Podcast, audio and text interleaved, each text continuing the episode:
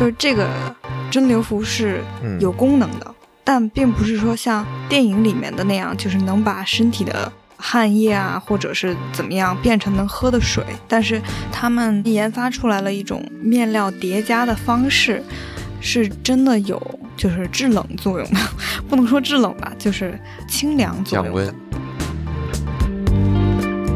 他以这个为灵感，整个这个甲组都是以一种非常昆虫的这种质感去设计的，就包括他们军队的头盔都是很像蚂蚁的头的那种嗯形状。我觉得越能将灵感转换为自己的东西的人，可能也是更成功的设计师。就是如果说我借鉴的是这个东西，然后我看到你的成果，我一下就猜到你借鉴的是这个 可能可能从某种程度上，你还需要再加强努力一点。探寻未知，撩人开始。我是天玉，我是天宇，欢迎收听天域兔 FM。这是一档为了开拓眼界、走出自己的局限而设立的播客。我们通过与人对谈来试图与未知的领域和知识产生互动。我们每周四更新。韦伦纽瓦版的电影《沙丘》这两天在流媒体上线了。那这部广受好评的电影也因此又一次成为了大热的话题。而对这部电影的赞誉和好评，其中很大一部分，那甚至可以说是绝大部分，都集中在这部电影令人惊叹的画面以及美术设计。那人们说，导演创造了一个令人信服的异世界，而服装设计呢，在这里则占据了不可或缺的地位，也塑造了每一个角色以及家族的形象。对沙丘剧装设计产生兴趣的我们呢，发现似乎目前关于沙丘的内容里，对沙丘剧装设计的探讨还非常稀少。那为此，我们也请来了我们的服装设计师，也是导演的朋友 Michelle。你好，我是 Michelle。Michelle 毕业于世界知名的帕森设计学院，她21年承担服装设计、导演和编剧的短片，最近也获得了柏林国际艺术电影节的最佳影片、中美电影节的最佳短片，也入围了学武独立电影节等诸多知名电影节和奖项。那在本期的节目里，我们从沙丘的剧装设计团队的两位主创聊起，讲到了沙丘的剧装设计和普通电影以及影视作品规模的对比，也聊到了沙丘各个家族服装背后的灵感来源以及设计细节。那本次的对话充满了很多我们之前所不知道的幕后故事，也让我和大白都对《沙丘》这部电影有了多了一个维度的理解。希望你也会喜欢。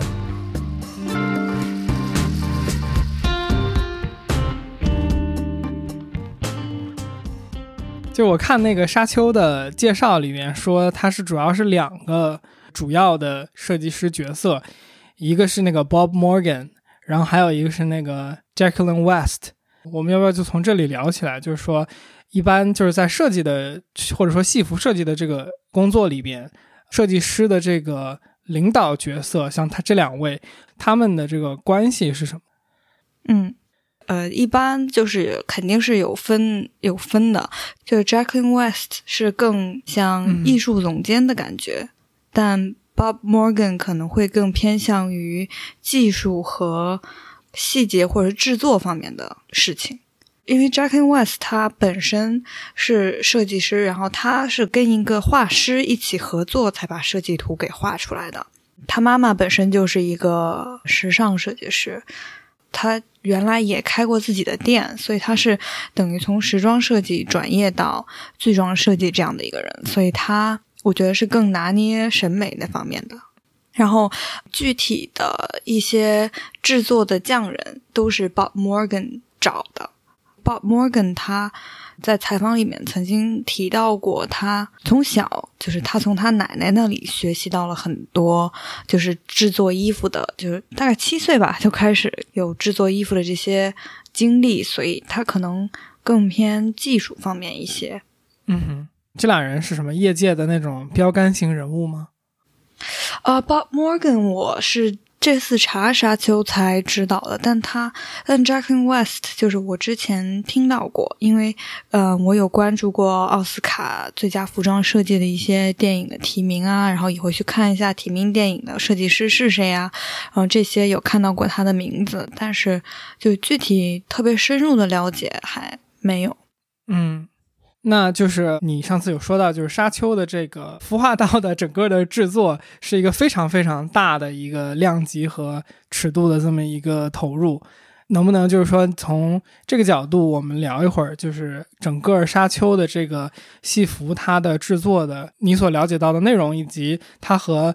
我们平时所知道的，比如说小成本一点的，不管是电影还是舞台剧，他们之间的这个对比，就是沙丘，说白了就是沙丘它牛逼在哪里？就对对对对对对对对对。嗯，我先说一下，就因为我在大学期间有选修剧装设计，然后我的老师是一名，呃，舞台剧的这么一个服装设计师，然后他当时跟我们科普了很多这方面的关系，甚至我们也参观了很多在纽约制作服装的这些 workshop，就不能说是工作坊，嗯，可能有点像作坊。类似的那种，因为他没有像工作室，工作室感觉又有点现代。作坊，我觉得这个词儿也挺准确的，就这样吧。就其实已经很旧了，这些地方就说工厂吧，又有点太大了；说工作室好像有点新。那就是做时间，对，就 那种里面的工作人员真的都是年龄比较大的那种手工匠人吧，然后。先先简单说一下，就是舞台剧的这个制作规模，可能先从演员比较少的人来说，每一个演员他肯定也都要定做一件衣服。他定做呢，可能从打版啊、制作啊，然后选布料啊，然后这些衣服上面的手工艺啊等等，它都有很多的工序，然后这些工序全部都是。从用我们老师的话来讲，在纽约，他有那种，嗯，原来现在也有，但是已经很少了。二三十年前，嗯，有那种小一点的，那个年代的工作室，然后这个工作室就专修，比如说缝扣子，就他缝的扣子最好，或者说就随便举例吧，嗯，缝扣子，或者是就他做的蕾丝。就他的这个工艺是最好的，或者说 beading，比如说缝那种小珠珠，一串一串的珠子，在衣服上缝珠子，就他缝的最好。那这个工作室就只做这个，然后当时的工序就是需要服装设计师在不同的工作室之间去跑，从这个跑完之后到这个，然后把这个衣服这样一套给。做下来，然后但是现在就是随着这个行业发展吧，就这些工作室慢慢的就是合并到一起，然后变成一个稍微大一点的，就是我刚刚说的作坊。然后这个作坊里面，比如说我当时印象特别深的就是我去的那个作坊里面有一个做帽子的人，然后他可能就是美东可能做帽子最牛逼的那个人，就在这个就在这个 作坊里面，然后可能他的订单就是。排到很久以后了，他的整个 workspace 就是他的工作环境，真的是怎么说呢？像电影里面的一样，真的挺梦幻的。然后我去的那个作坊也在做迪士尼的一些东西，就比如说游乐园里面，或者说他们要做《狮子王》的那个音乐剧里面的那些东西。然后也都是在这些个作坊里面做的。然后当时呃，好像还不允许我们拍照，因为迪士尼他们有非常严格的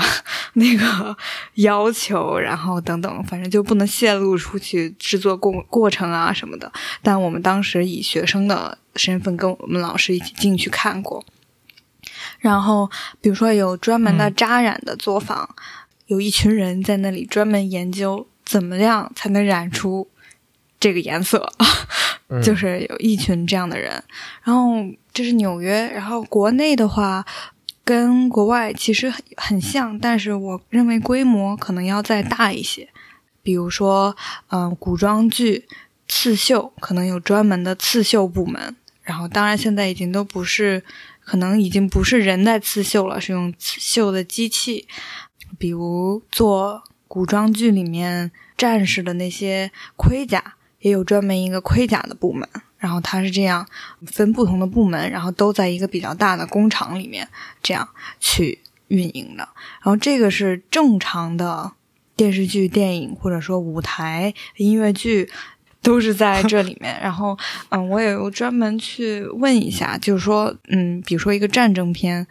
这个保守估计啊，咱们最多能做多少衣服？就先不说特别有钱的那些制片人，正常来讲的话，一个比如说战争片、古装片，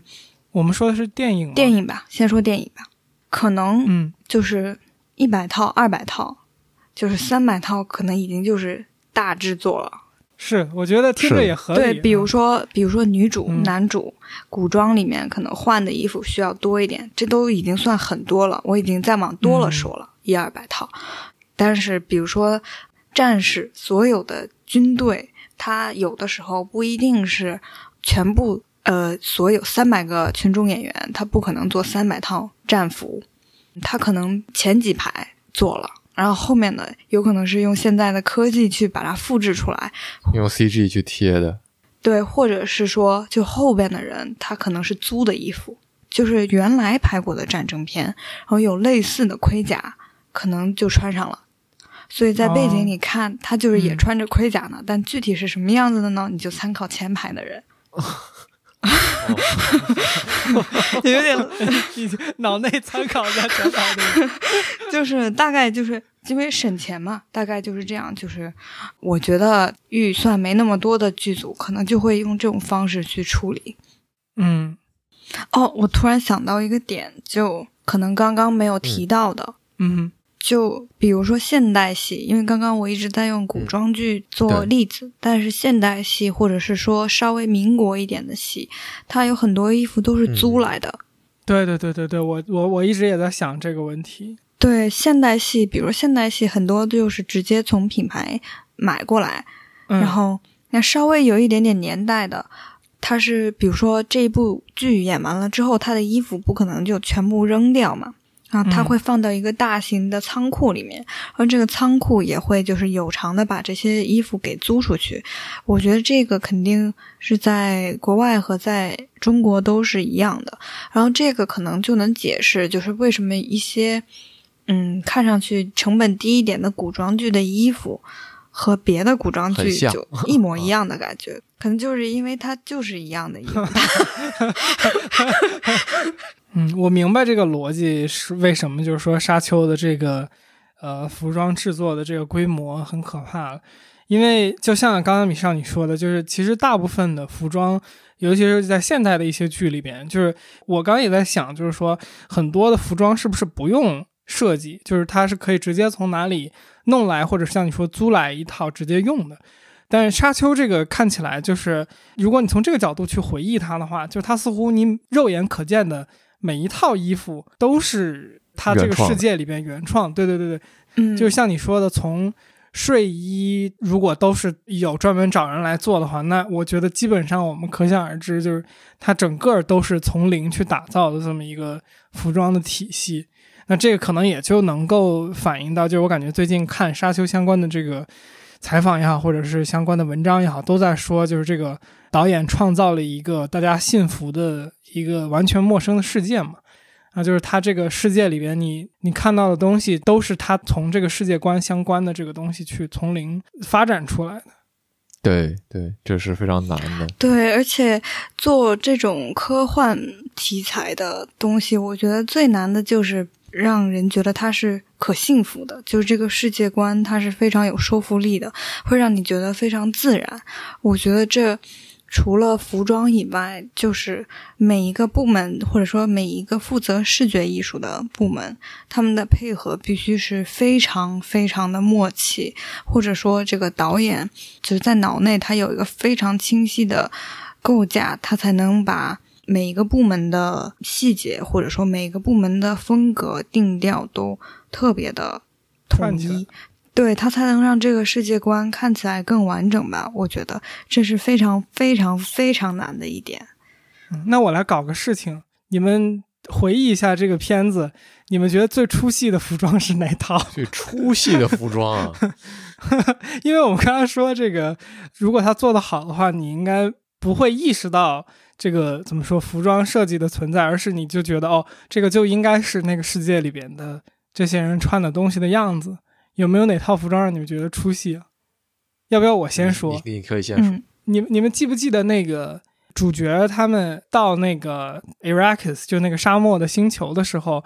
有一场戏是男主走出来，就甜茶走到他们的那个呃，我不知道那叫宫殿还是叫叫什么地方，就他们自己的那个 base 的那个广场上面，然后那里不是有几棵？棕榈树，然后说需要多少水，那个是吗？对，然后那个浇水他的那那个那件衣服，对对，他的那个他的那个头罩一样的那个东西，我当时看到，我觉得就是我 I can see 这这东西设计的很屌，但是我当时一瞬间就觉得他这个角色是不是就不应该有这么好的一个一个，就因为我感觉那个东西是挺难挺难做的吧，就是有那么一个我也不知道这个东西叫什么，叫廓形吗？这是你第二次看的时候才感觉到，还是第一次看就感觉到了？嗯，我第一次对这个衣服印象很深，但是我越看越难受。不敢说是我现在，呃，越看越难受，应该不至于。就是我觉得它挺合理的，但我觉得它过于精致了，对于那个角色来说。我是第二次看的时候才特别明显的注意到那个角色，嗯但我又觉得他特别合理，因为他穿的那件衣服的面料的质感很明显跟甜茶穿的就不是一个 level 的。嗯，就是你说他那个看起来没那么好，是吗？他的那个帽子的那个东西，我觉得设计它更偏向于功能性。对对对对，应该是遮阳嘛。对，他是浇水的人，所以他设计成那样，我觉得还蛮合理的。嗯嗯我比较出戏的是，嗯，我也是第二遍过一遍的时候，就是因为更注重这些细节了嘛。但非要说出戏，就其实并没有那么出戏。但非要说出戏的话，是那个国王的军队的战甲。哦，说的有道理。哎，你今天我在群里不是还说嘛？我觉得那个就是让我感觉很像那个 Stormtroopers，就风暴兵，就是星战里面的那个。呃。我觉得，我觉得倒不是说像星战吧，因为我没看过星战，但我就觉得有点，它那个稍微的有一点点贴近于，嗯，宇航服吗？就是从嗯有某一些的特点，可能是因为是白色吧，就好像把他们多牛逼的那个强硬程度稍微降低了一点点，就可能因为比较贴近宇航服。是不是就给人带来了一种脆弱的感觉？就是感觉 比较笨重嘛，但是它那个很很紧身，然后也有战甲的感觉，但是可能因为是颜色会让我联想到宇航服，然后就会稍微有点点，哎，但是他们那个头头又看上去特别厉害，特别凶，所以就可能也就是那么一一两秒钟的事情。嗯，我白色我感觉本来就是一个会让你看起来更大一点的颜色嘛。白色感觉有一种嗯。扩张性，就是就所以说米其，林轮胎，哎，这米其林轮胎感觉它本身就挺扩张的。对，就就跟那个他们当时就第一场就第一次那个国王的那个使者出现的那个，就是那群人穿白色的、那个，我就很震撼，就是没有想到会用这种方式去把宇宙和这种中世纪的这种风格感给结合得这么好吧，就是那个比较震撼。哦就是你说在那个就是那个领头的那个黑人使者后面站着的那些戴了头盔对对对对对，的人，对。哦，那个我也觉得那个是我我在这个片子里边让我感觉到沙丘的这个制作，就我第二遍看的时候，感觉沙丘的这个制作应该是非常有钱，因为那个服装看起来是非常视觉冲击力很强的，就感觉这个服装的创造是很强的，但是呢，它的它的点我觉得在于那个就出现了一秒。然后就是大部分时间那帮人都是虚焦的，只有一个镜头，大概一秒钟给到了这个正脸，然后就过去了。然后我当时我就这个，我当时觉得这波人肯定还会再出现，你知道吗？因为那就那个衣服，结果没有。对，结果再也没有出现。然后我当时我靠没事儿，说不定下一步你就见到他们了呢。啊，有可能，有可能，有可能，好饭不怕晚是吧？不，你你说你说的这个，就是其实就是我觉得最出戏的，不是不是衣服吧，但是是那附近那个情节，就他们不是来来宣布，就是说这个男主角他爸就以后你就可以去管沙丘星球了，然后他爸要去盖那个家族的印，从那个戒指上摁一下那个火漆，然后按在了上面。我就觉得，哎呀，这个你们这帮这个传统这 个 一个一个宇宙的星球的文明，为什么是这么欧洲的一种这个方式来来做事情？我就觉得有一种骨子里的西方人的文化自信在里面。就你觉得宇宙人都是你们这样的吗？的这种感觉。但我估计和这个世界观也有关系吧，就是它它算是家族类的嘛，就是它要每个家族都有这么一个这种东西，就像当时罗密欧与朱丽叶都还有家族的家徽啊等等，我觉得可能它保留下来了这个，但确实非常传统，嗯，摁那么一下，不是什么东西扫描或者是怎么着，嗯嗯，yeah，然后就如果再回到沙丘的话。他们从规模大到什么程度呢？就是他们来了来了来了，揭晓谜底的时刻。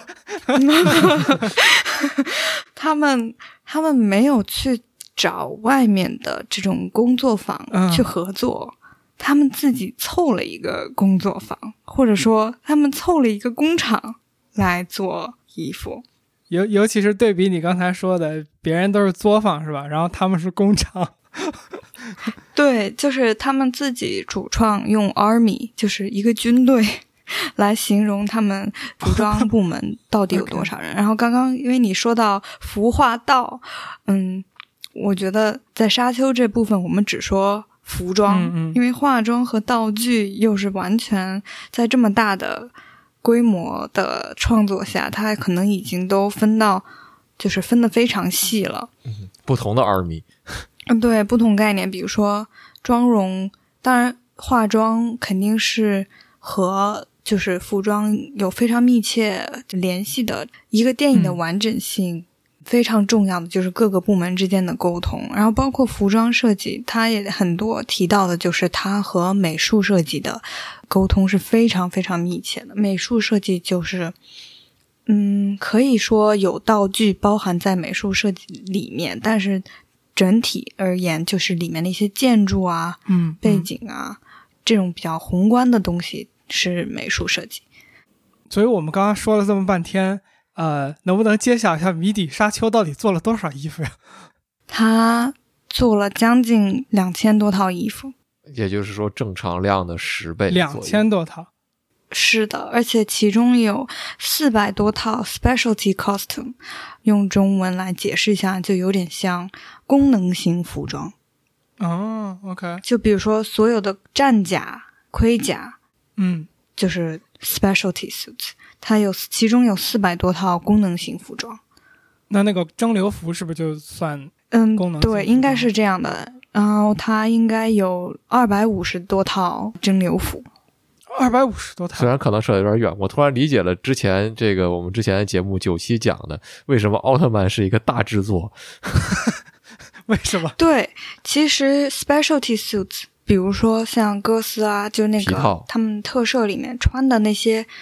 所谓的怪兽的那个东西，也叫 specialty costume。对，那个东西应该也是很贵的。我有点不不理解这个为什么要 两百多套蒸馏服？我感觉这个电影里边穿蒸馏服的人也没出现超过两百个呀，也没有见到他们那个 Freeman 有什么军队出现或者什么的。我感觉 Freeman 一共就出来几个人。我记得好像有一些稍微大一点的场面吧，但我觉得他们走的很极端，就是可能出现的人每一个人都做了一套。就是没有像我刚刚说的那种情况，就比如说离镜头很远一点的人，他，嗯，他没有做衣服，他可能全做了。OK，就蒸馏服，我觉得他们还是很很牛逼的，因为就是这个蒸馏服是有功能的，但并不是说像电影里面的那样，就是能把身体的汗液啊，或者是怎么样变成能喝的水。但是他们做出来的这个蒸馏服是有功能性的。就是他们专门研发出来了一种面料，或者说一种面料叠加的方式，可能从纤维的这种大小的程度上叠加了几种面料，然后在这个盔甲里面其实有一层内衣，就是在那个蒸馏服的那个里面还有一层东西，是吧？对对，这个内胆是真的有就是制冷作用的，不能说制冷吧，就是。呃，清凉作用的，对，因为他们拍摄确实是在沙漠里面嘛，所以就是他考虑到演员穿这个衣服没有很热，它确实是有通风透气，然后比较清凉的作用。嗯。然后他们这个蒸馏服去调研了一下，就觉得更牛逼的地方就是，他这个设计稿出来之后，他们并不是找嗯打版师去做的，他做这个衣服，他不是用衣服去做了，他们找了一个 sculptor，就是雕塑家，雕塑啊，就是专门用泥塑把这个盔甲全部分解，然后每一片都是雕出来之后，然后再做那种模型，然后再去做出来，就是比如说再灌材料进去，然后印出来的。就是找了一个雕塑家来开模。对了，开模，对，对 我靠，对，开模是这个词，而且最可怕的就是整个蒸馏服全部拆开来，可能将近有一百多片。哦，嗯大型手办制就作，是对，而且他是跟就主主角团吧，应该是根据每一个人去细调了这些片的大小啊，或者是怎样，就跟就是量身定制的，所以就 mind blowing。然后，呃，好像他们制作团队都在布达佩斯，他们是从全世界各地请不同专业的匠人来到布达佩斯，专门做这个东西。嗯，我想想啊，就是一般你们去做，就是比如说服装设计的时候，刚才我不是最早问了一个问题，是说他这里有两个主设计师，刚刚你刚刚说一个有点像创意总监，然后另一个有点像这个呃技术总监嘛。那我其实挺想好奇的一个东西是说，你比如说你刚刚说沙丘他做了两千多套衣服，那我们可能不一定能知道沙丘准确的是怎么样的，但我好奇的是，就像你比如说，呃，普通的这些没有这么这么恐怖的这种制作的影视作品里面，他们去设计，比如一两百套衣服的时候，这个衣服的设计就是视觉的这些东西，都是由比如说创意总监起始的吗？还是说有些呃衣服实际上不是他本人做的，而是比如说他是一个把关的角色，就是递交给他一堆稿，然后他说，哎，这个行，那个不行，这里你改改，那里你弄一弄。就我其实对这个他们的这个工业流程是，因为这一个人如果画两千套衣服，是不是有点太恐怖了？就把关这个其实是导演的工作，哦，OK，哦，对对对，我有我有看到一篇文章说这个，就是说他们是先把衣服做出来，然后给那个维罗纽瓦选。这也许就解释了为什么他们做了两百套那个蒸馏服。但呃，我觉得他说的做了两千多套衣服，他不是说两千多个设计，就是这个可能观念上你要区分一下。比如说，他有二百多套全是蒸馏服，但是它不代表说他每个蒸馏服都重新设计了，他可能设计肯定也很多啦，但是肯定没有两千个。而且，嗯嗯，这里面之前我也了解到，就这个服装设计师，他的工作习惯是跟一个画师一起工作，也就是说，会有一个专门传递视觉的人，把他的设计给更更完整的给画出来。我我我问一个比较不专业的问题，然后可能这个问题也问的有点嗯早，就是如果嗯他有一个帮他出视觉的人，那这个设计师他出的到底是什么呢？嗯，我觉得，因为我看过另外一个设计师的纪录片嘛，就是设计黑豹的那位嗯嗯剧装设计，他也是跟一个视觉设计一起创作的。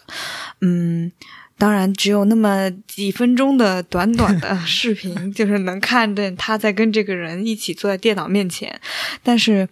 我认为他肯定是之前有把他想要的东西有简单的画出来过。嗯，他肯定有非常简洁的作画，但可能具体的，比如说这个家族的刺绣，这个绣的花具体是什么样子的，他可能只画了一小块儿。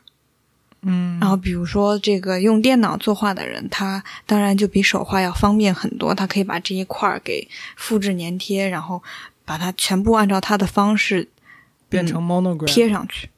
对，就全部都贴上去，然后就会更快一点嘛，然后视觉达成也会更快一点。嗯，我刚才笑是，就我突然想起来，就前一段时间网上不是经常有那种就是大神画画，然后就先画啊，了一先画两方块，个，对，然后然后说添加一些细节，然后就结束了，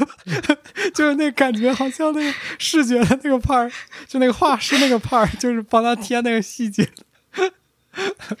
有有这种可能也，或者说，就比如说，它某个地方是用什么样的布料，就是它可能在三 D 的传达上，然后包括，嗯嗯，到时候可以找那个图给你看，它就是，呃，其实除了角色本人以外，它可能把这个角色画在了美术设计已经画出来的背景面前，也就是说，它像一个氛围图。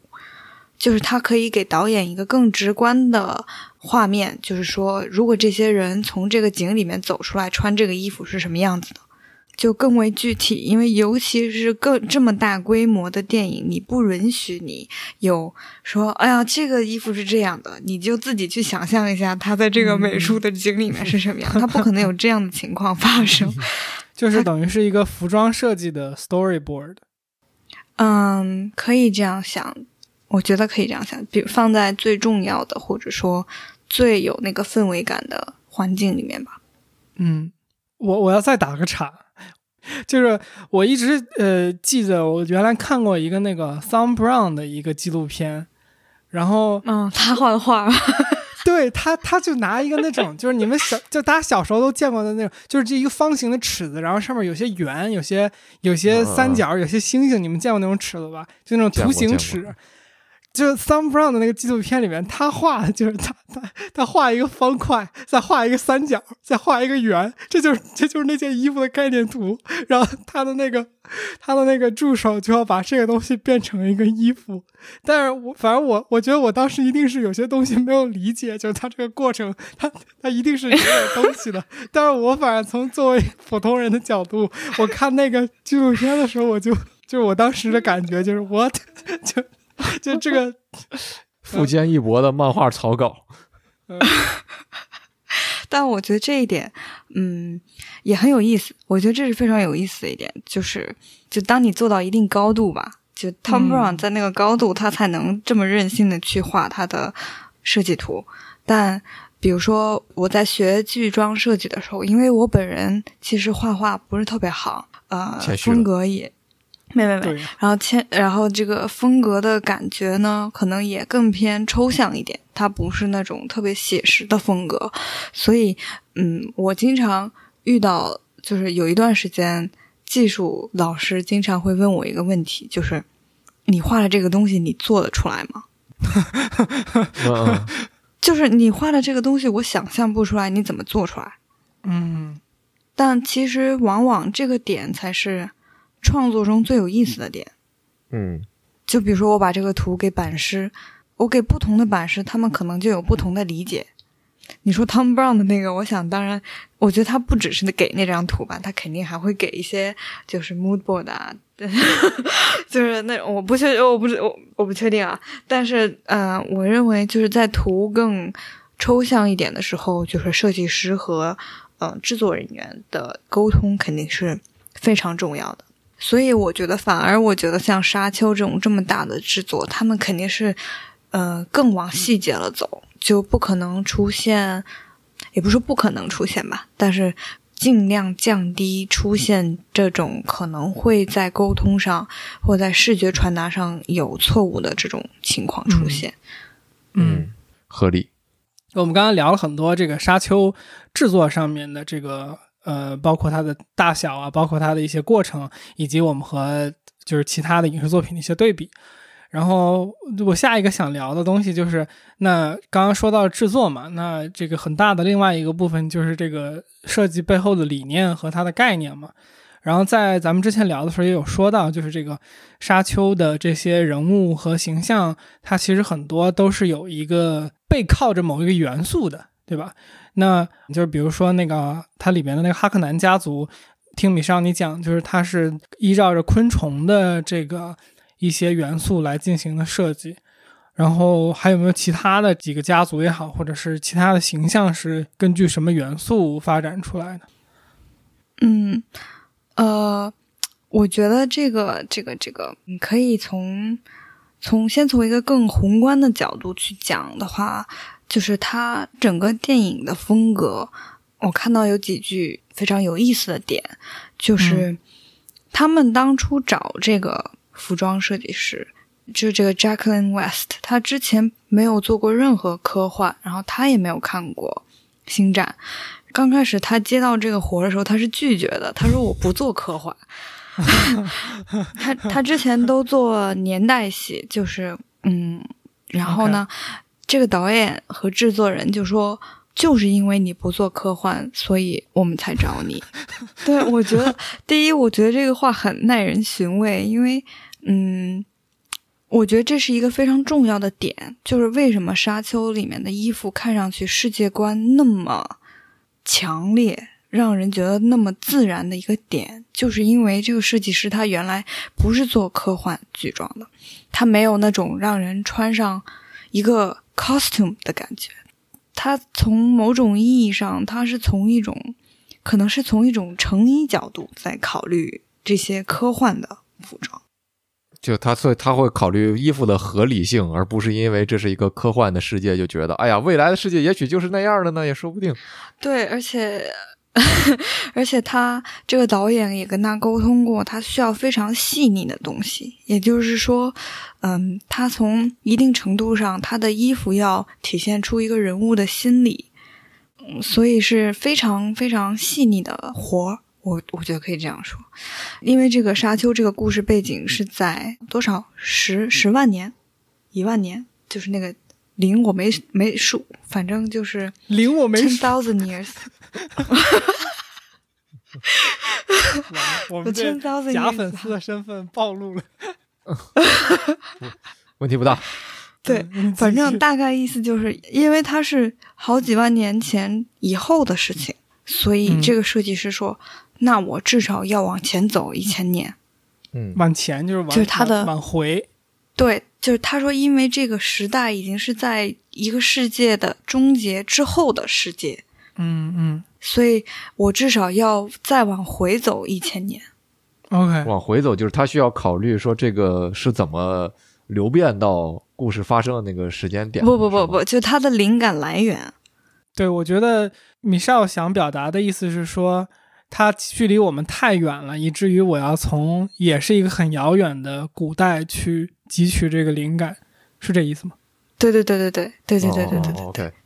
所以他当时给自己的这个灵感，或者说给自己这个定位叫 Mod Evil，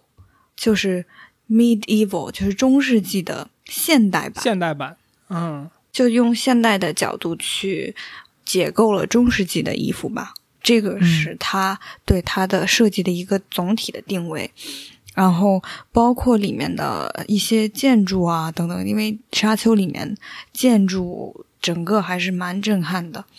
然后他都是导演是用非常喜欢那个 brutalist architecture，就是粗野主义，嗯，对粗野主义的建筑设计，他也是从一个粗野建筑的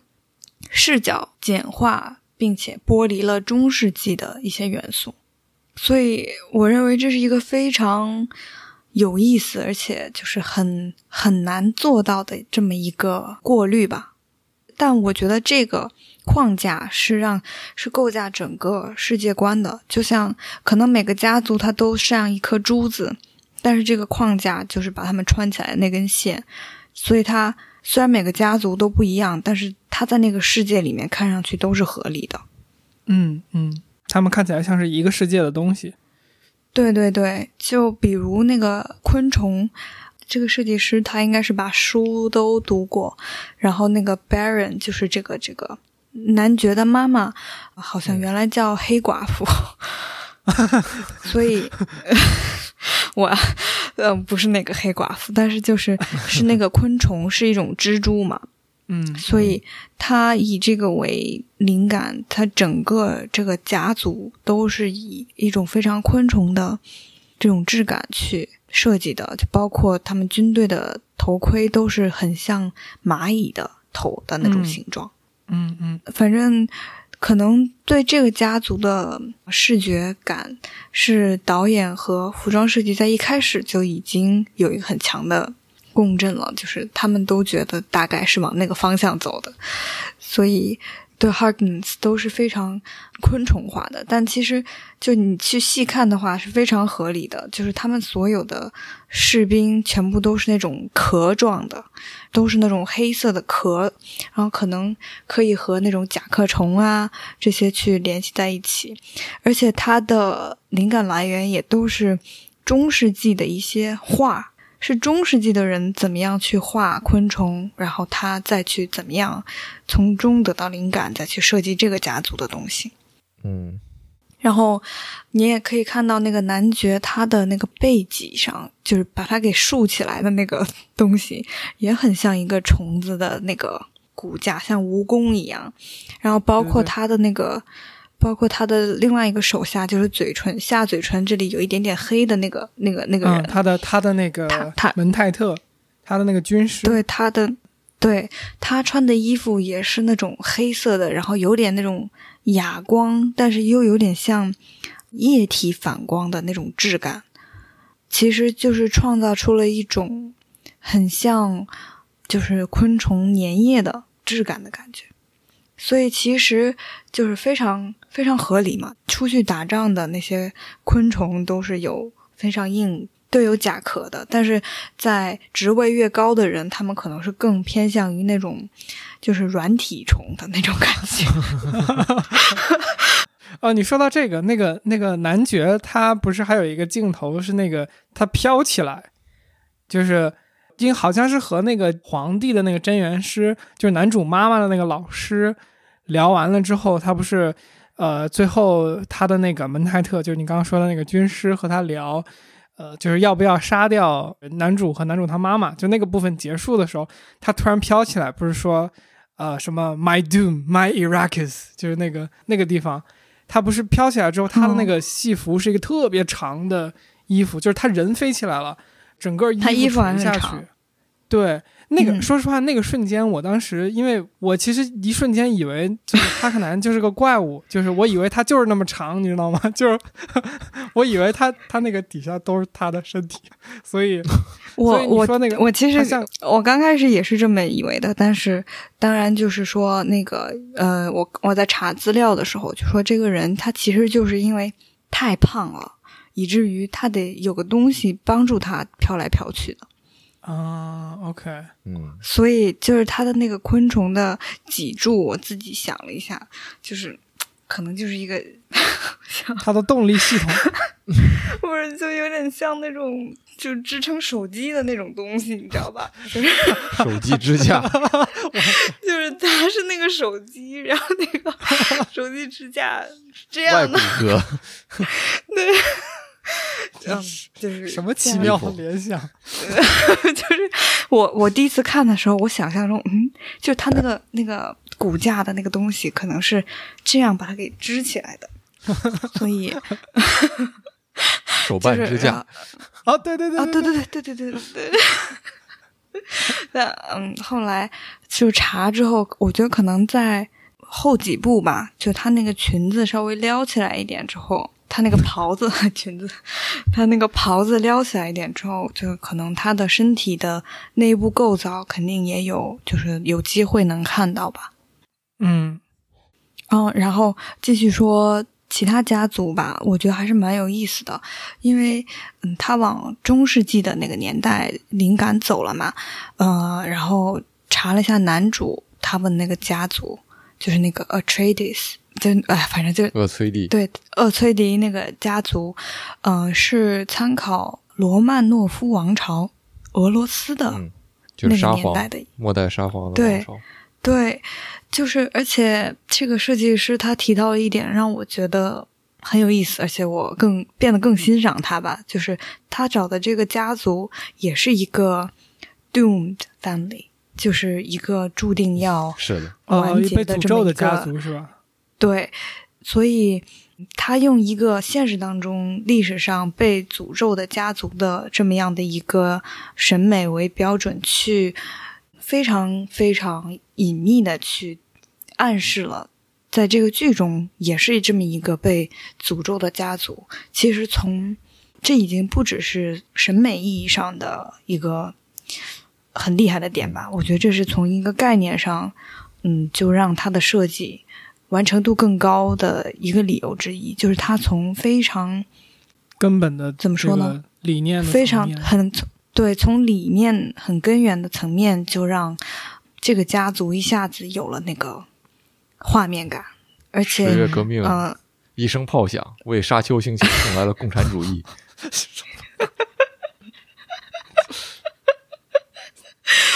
所以沙丘本地的人是布尔什维克。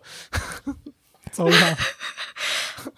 哦，没有沙丘，沙丘本地人也很有意思。哦，但我先我先说，沙丘本地人也很有意思，因为其实每一每一个家族他都都给给予了一个符号吧。如果说那个厄崔迪是罗曼诺夫王朝的话。因为他非常的干练，然后简洁，然后他说他当时也看了很多当时的那种 tapestry，就是地毯，嗯，不是地毯，挂毯吧，墙挂毯，对，呃，嗯，上面的一些元素，然后再把它刚刚那个宏观的概念，就是从粗野建筑设计的这种粗野主义的角度去把它给简化掉、剥离掉、解构掉之后，才形成了厄崔迪。就是他们家族的整个的风格，嗯嗯，然后嗯，其中有意思的就是 Lady Jessica，就是男主的妈妈，嗯嗯嗯，杰西卡，对，杰西卡她本身是属于那个姐妹会，就是那个呃，好像对中文叫本尼杰瑟里特，但不重要，你继续，对，就是那个非常像呃修女。然后很很有能力的一群 女权主义的那种感觉的这么一个 这么一个组织，嗯，但是呢，因为后来了解到，就是她这个角色，因为不是真正嫁给男主爸爸的人，就是在书里面，她可能是一个情妇这么样的一个角色，所以这个服装设计师他。参考的艺术家是那个戈雅，对戈雅，还有呃乔托迪邦多纳，反正就先抛出来了啊。然后，反正就是这两个人是他们这两个人的一种结合，就是这个乔托吧，这个人，我觉得。大家只要去查这个人，就非常明显的能感觉到，就是这个姐妹会的很多审美，可能都是从这个人的这个画中提取出来的。嗯，就是有那种文艺复兴时期初的那种感觉，就是头上包的很高的那种感觉。嗯，但是他在他在这个。家里面就是他在厄崔迪的家族里面的时候是那个戈雅戈雅那个画师，然后他其中提到了一个就特定的一个画作，反正就是一个女人躺在一张床上的一幅画，他那幅画的名字叫穿衣的马哈，或者是马甲，好像 我也不知道，一点点熟悉，对，就很应该是很经典的一幅画。就是大家如果去搜戈雅这个画师的话，出来的一些图可能看上去都会有点魔幻主义，然后有点阴暗的感觉。所以，因为它既来自于一个这么高智慧的这么一个家族，就是这个修女的这个姐妹会，或者是咱们就叫她姐妹会吧，就是这个组织，但是她又作为一个情妇。到了另外一个家族，然后还给这个人生了孩子，所以他是一个非常，其实他是一个很矛盾的人。嗯嗯，对。所以他要把这两种矛盾的色彩结合在一起，其实是一个非常非常难的事情。所以，尤其是这幅画叫《嗯穿衣的嘛哈》，嗯，他说他选择这幅画作为。主要灵感的来源是因为他的西班牙的那种罗曼蒂克主义，而且他专门为什么就 Lady Jessica 的衣服就是那么的美，但是又特别的捂得很严实。就是我觉得他把这这个平衡掌握的特别的好啊，他的那种包裹感，然后等等，他的材料，就以至于蒙在他脸前的那个纱，他说还有包括他身上衣服的蕾丝，他都不是说去买的这个布料，他是为这个剧自己做了这个蕾丝。嗯，重新设计那个花纹吗？设计了一个图案的样式。对图案的样式，甚至是就是可能这种纱就是他编出来的，或者是专门为这个嗯 Lady Jessica 做了很多套，就最贵的衣服应该也都是她穿的。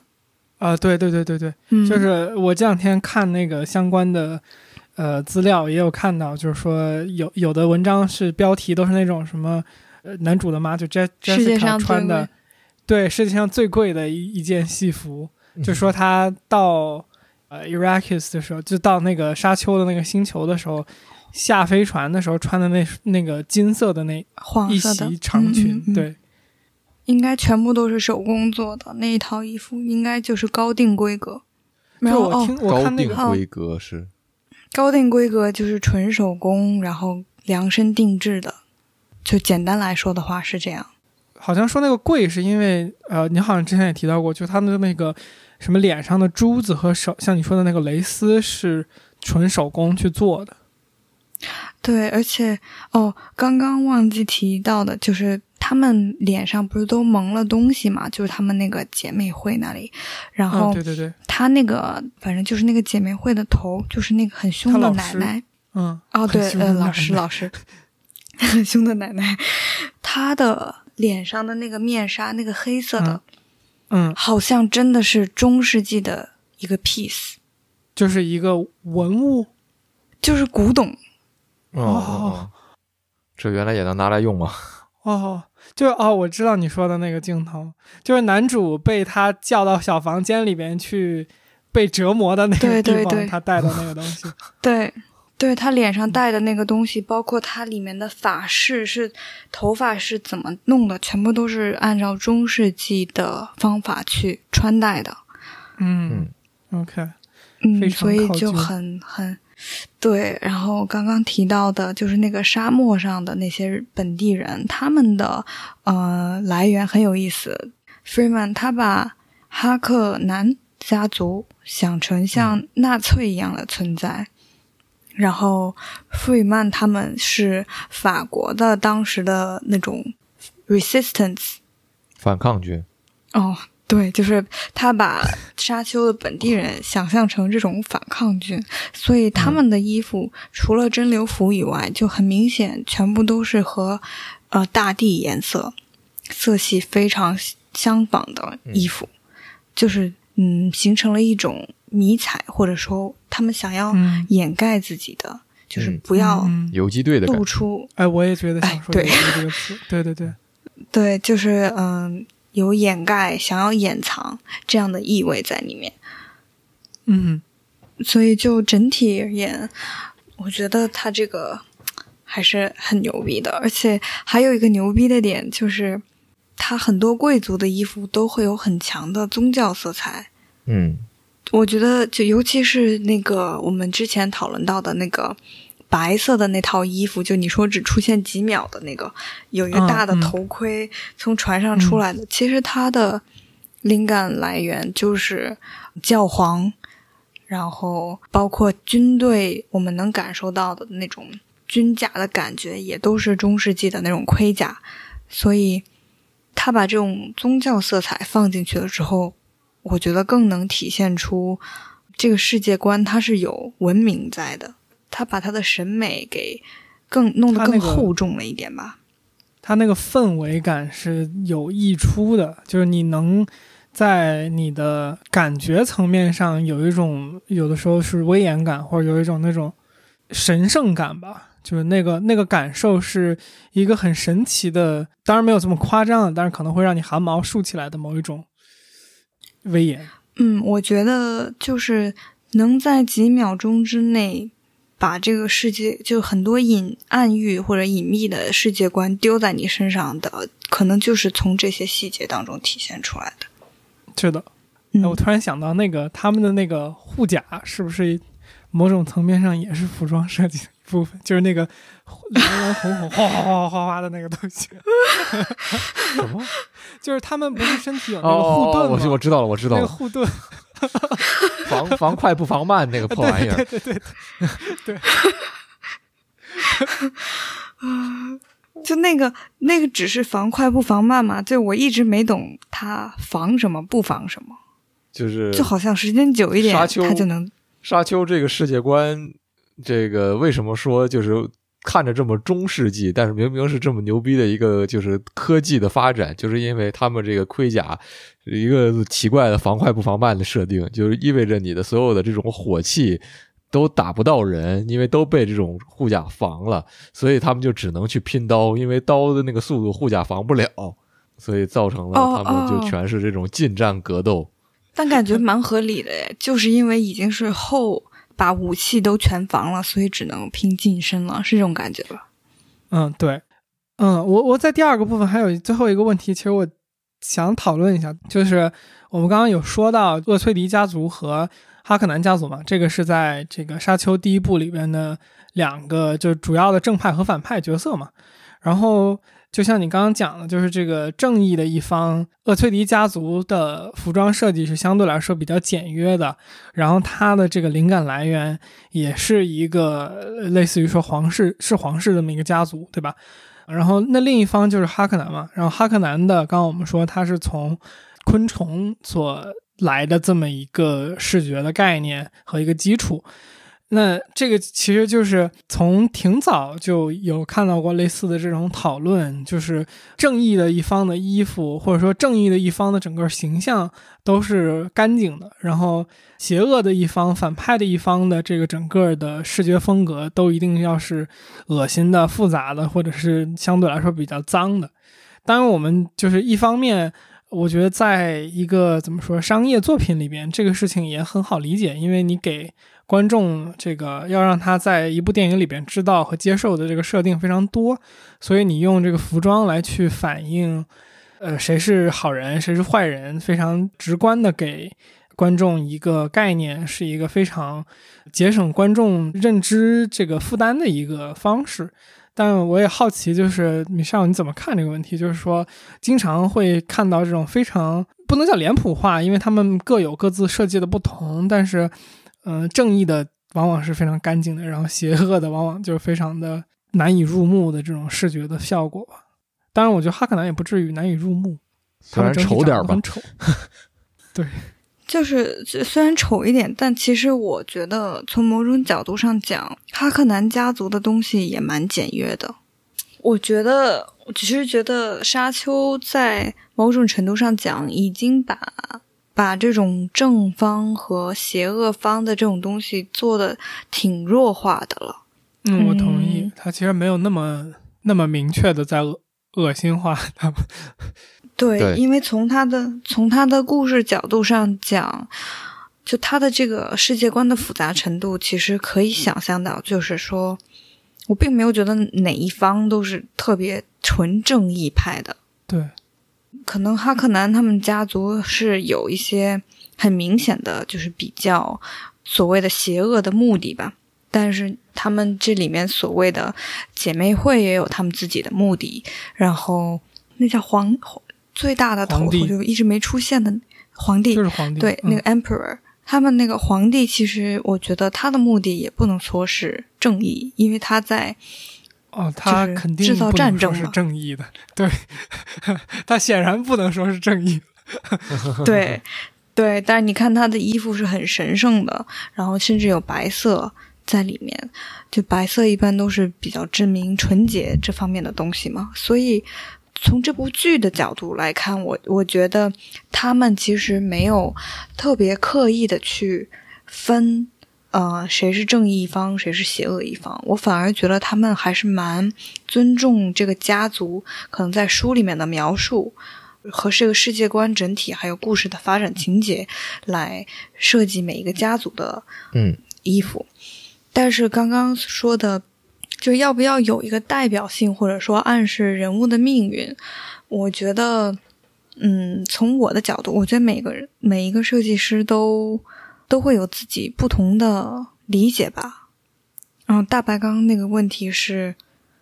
呃，简简单说就是说我我觉得很多的作品它会。呃，在剧情的设计当中提出一些对现实的一种思考吧，和和特别是批判性的这种想法，这种在很多科幻作品里是实际上是它的一个内核。呃，但是这种就是对情况的反思，又往往和就是说我们刚才说的通过服装等等一些手法来这个暗喻角色的命运，这种有有点比较脸谱化的东西是。啊，他他会不会有一点矛盾在里面，或者说就是说该怎么样去平衡这个东西？但是我也知道答案，其实往往就是这两个这两个事情可能没有那么冲突。就是你在一方面在对一个方问题进行发问的同时，你可能实际上还在呃带有对另外一件事情的刻板印象。我觉得这也是流行作品难以避免的一个一个一个现状吧。嗯。我觉得电影、电视剧、舞台剧、音乐剧等等等等，它不能要求不是所有人像我们，我们都没有看过那个书，然后去看这个电影。那怎么样让观众去理解？嗯，所以我觉得这里的脸谱化，可能更多的是一种以不是嗯文字的方式去讲了一个故事。嗯，就比如。最简单的一个例子就是像那个福尔摩斯，他在分析一个人的时候，就是那个最经典的那个场面，就是他根据一个人，他分析出来了他之前干嘛了，然后他他来这儿的目的是什么，等等等等，就类似那样的场景。其实很多程度，比如说他的衣服有多旧，他的衣服上面是不是沾了泥土，或者是等等等等，这些其实都是故事。就你看了一个人湿着衣服进到一个房间里来，你第一反应就是他要不然是刚刚掉水里了，要不然就是外面在下大雨。所以这个东西是从衣服和造型方面就告诉你的。所以其实叙事性是非常强的。就嗯，举一个例子吧，就是我个人非常喜欢，而且一直用于我自己的设计的一个理念，就是。之前有幸听到和田惠美老师，就前一阵子刚刚去世的服装设计师，他曾经给黑泽明设计过衣服，然后他曾经说过一句话，就是说他在给黑泽明拍戏的时候，那一场戏就是可能有个衣柜，他就问当时这个衣柜里面有没有衣服，嗯，然后。大家说没有啊，因为没有任何戏，这个主角不会走进衣柜，他也不会把这个抽屉打开。然后这个导演的要求就是，那你也得往里面放衣服，就是这种隐秘的细节，我觉得才是让这个叙事更完整的东西。就是可能这个演员他知道那个柜子里是空的的话，他可能对这个环境的。嗯，感觉和他知道这个衣柜里面有他这个角色穿的衣服的感觉就是不一样的。嗯，包括好的服装设计，可能在演员穿上之后，他们对角色的认知，包括这个服装设计师在很多采访中也提到过，就是最令人兴奋、最令人激动的点，就是在他看到这些演员穿上他们设计出来这些衣服之后，他们的体态。然后姿势、行为举止都有了变化，而且都是朝着这个角色的方向去改变的时候，那一瞬间其实是角色活过来的瞬间嘛。我我想在这里补充一下，就是我有特别强烈的这个呃一个印象的一个场景，就在《沙丘》里边，就是那个甜茶和那个就是就和他妈妈的那个老师，呃，就是你刚刚说的可怕的奶奶见面的那个那个晚上，就是。他不是一开始在睡觉，然后起来，然后他妈让他把衣服穿好，然后去见那个真言师嘛，就那个姐妹会的那个头头。然后在那个镜头里边，就是我不知道你们对甜茶这个就是演员的人物形象是什么感觉。就是我平时觉得甜茶是一个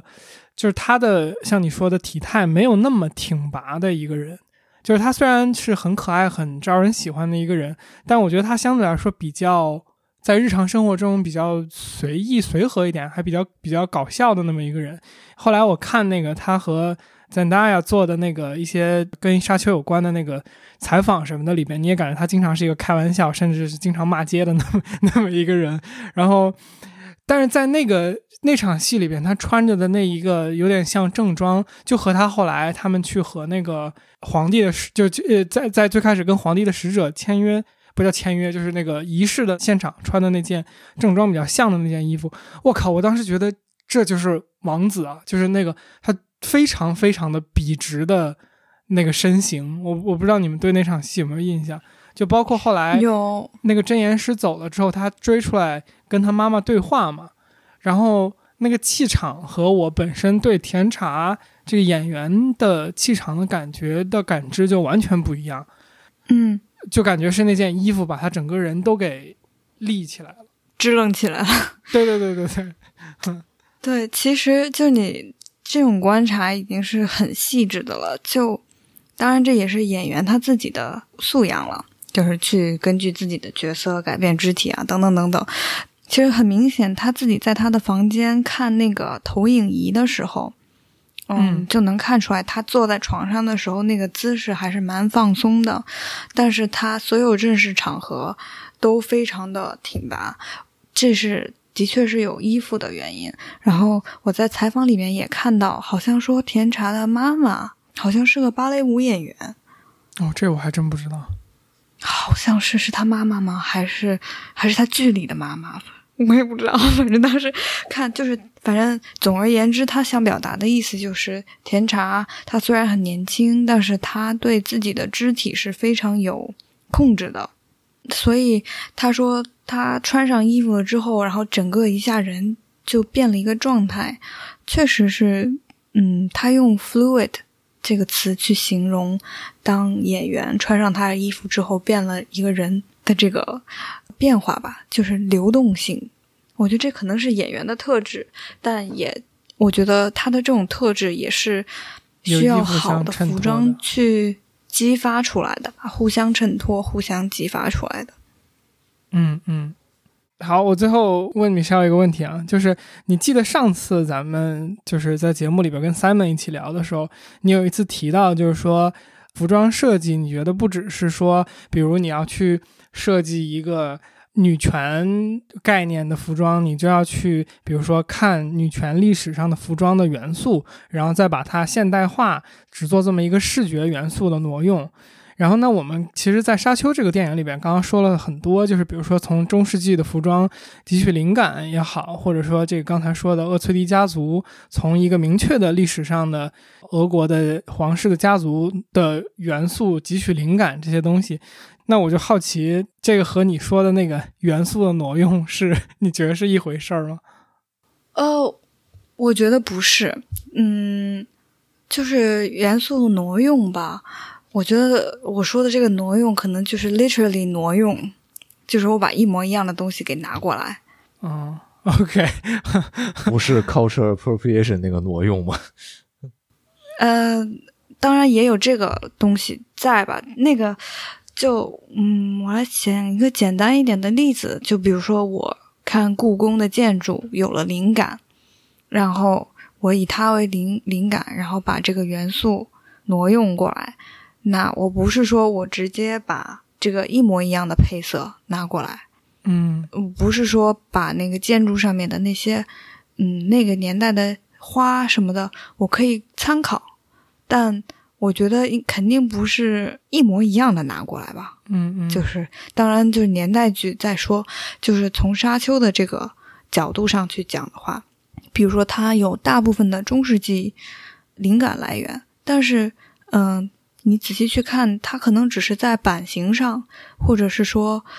它不是很明显的直接借鉴，它是经过了他的审美和艺术创作来过滤出来的。它过滤出来的可能留保留了原来的那些元素，但比如说我们是在调研了之后才知道，哇，它原来是根据昆虫来设计的这些盔甲，但我们不会说，我一看哇，他怎么扣个蚂蚁头在头上？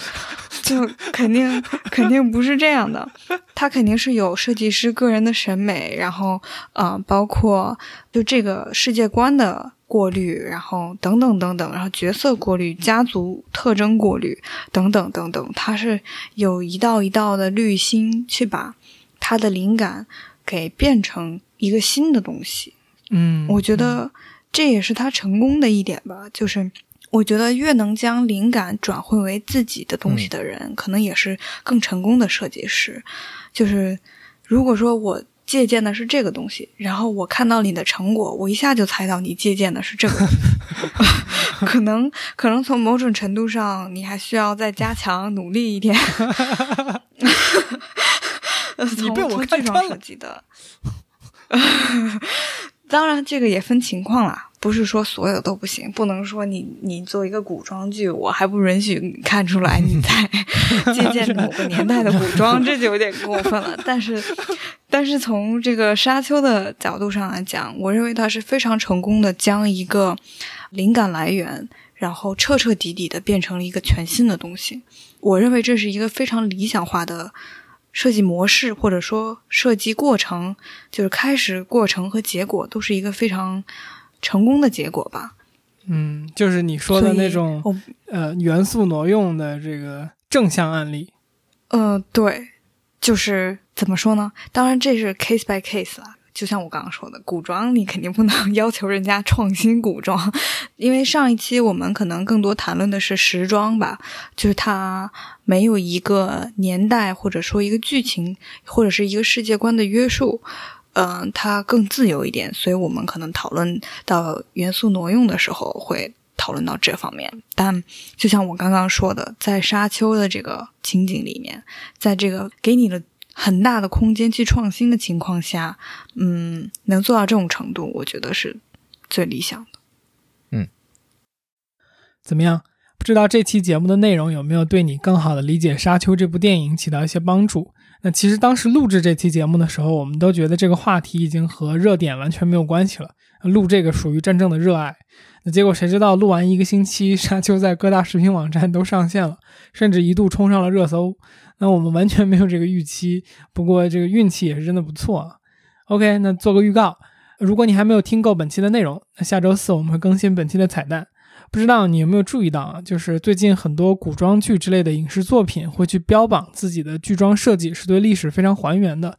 那在彩蛋里边，我们就和米歇尔讨论了一下他怎么看待这个问题。那这种还原是不是必要的？如果你感兴趣这个话题的话，记得点个关注。另外，天娱图 FM 的听友群现已开启，如果你想加入和我们一起直接聊天，请在微信搜索好友 ID 天娱图 FM，拼音的天娱，阿拉伯数字的二，再加上 FM。记得是添加微信好友，不是公众号，然后备注一下来聊天儿，我们会尽快把你拉到群里。最后呢，如果你觉得我们的节目做的还不错，请关注、点赞、评论，或者把我们的节目转发给你的朋友，这对我们做节目真的有非常非常大的帮助，特别特别谢谢你。下周见。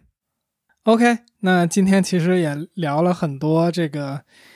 呃非常非常细节的内容，是的，然后感谢嗯 米少花时间还特意去准备了这么多的 知识和内容。没有没有，呃我也是学习学习。嗯，就此米少正式成为本节目最常出现嘉宾，耶来到了第三次，耶！来到了第三次。对，后面后面估计还会再出现的。如果米少不嫌弃我们的节目的话我会，努力的，我会努力学习，不被榨干。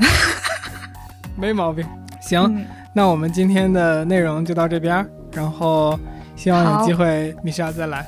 好，嗯，谢谢，拜。拜拜